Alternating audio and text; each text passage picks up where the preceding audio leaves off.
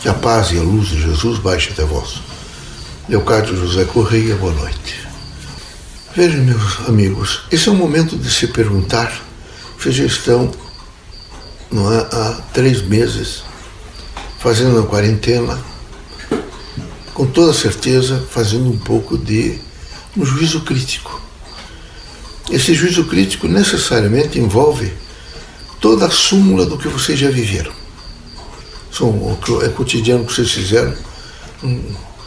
Então vocês estão conseguindo, nesse momento, alcançar o passado, viver o presente, imediatamente projetar uma construção do futuro.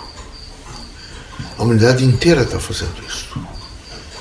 Na medida em que for diminuindo esse pico, é? isso é um ciclo biológico e vai diminuir. Na medida que estiver diminuindo, a população inteira, todos, desde o homem mais simples até o mais intelectualizado, vai começar a pensar sobre o que acontecerá.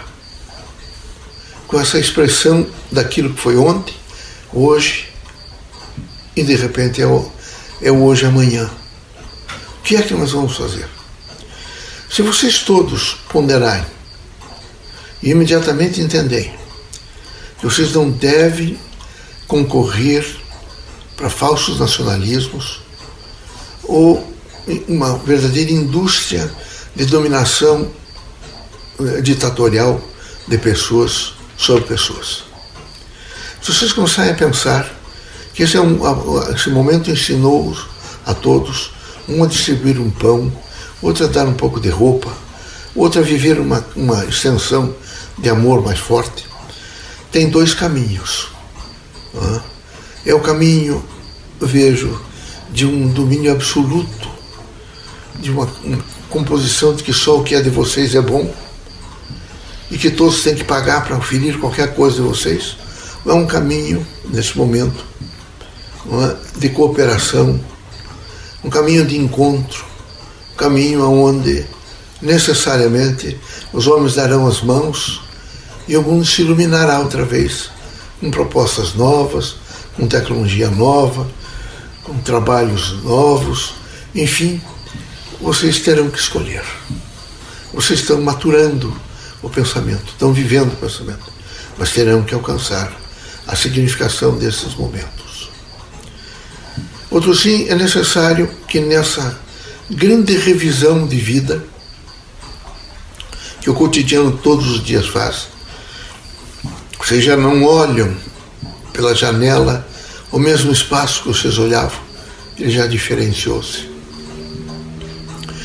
Quando vocês começarem a rejuntar o passado ao presente e o presente ao, ao passado e ao futuro, não é? E, e, consequentemente, o futuro no passado e no presente, vocês começarão a ter um novo padrão de vida.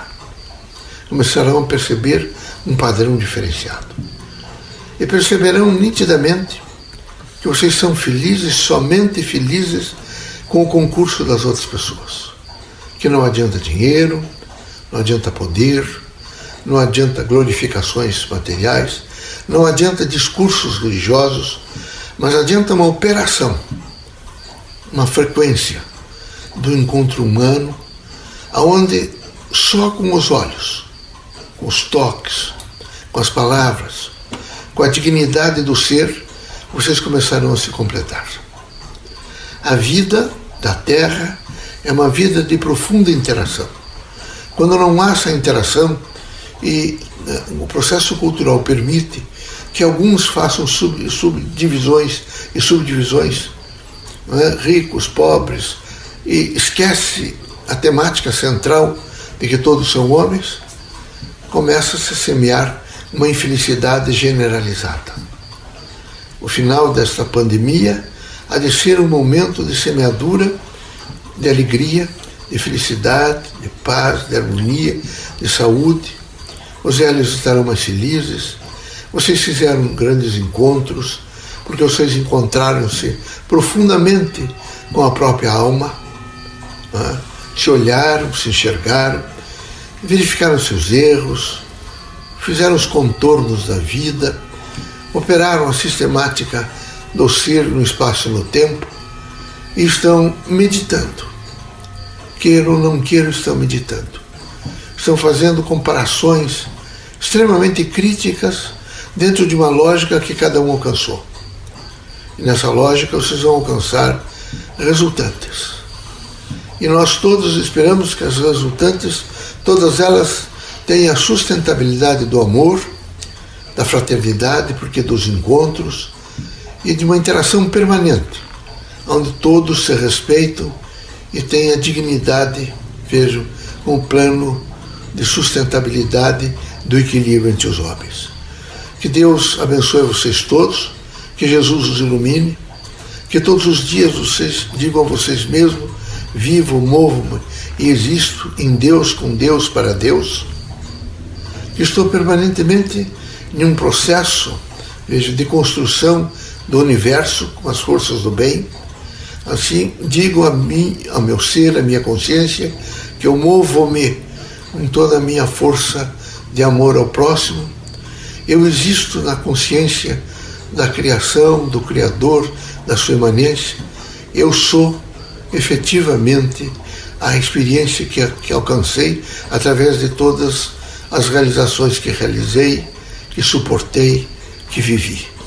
Assim, nesse processo complexo, extenso, intenso, profundo, ele há de provocar em vocês envergaduras novas, onde vocês se firmarão como homens, como seres racionais, mas que saberão, ao dar as mãos ou olhar para uma pessoa, a força da respeitabilidade, a força da integração, a força do bem.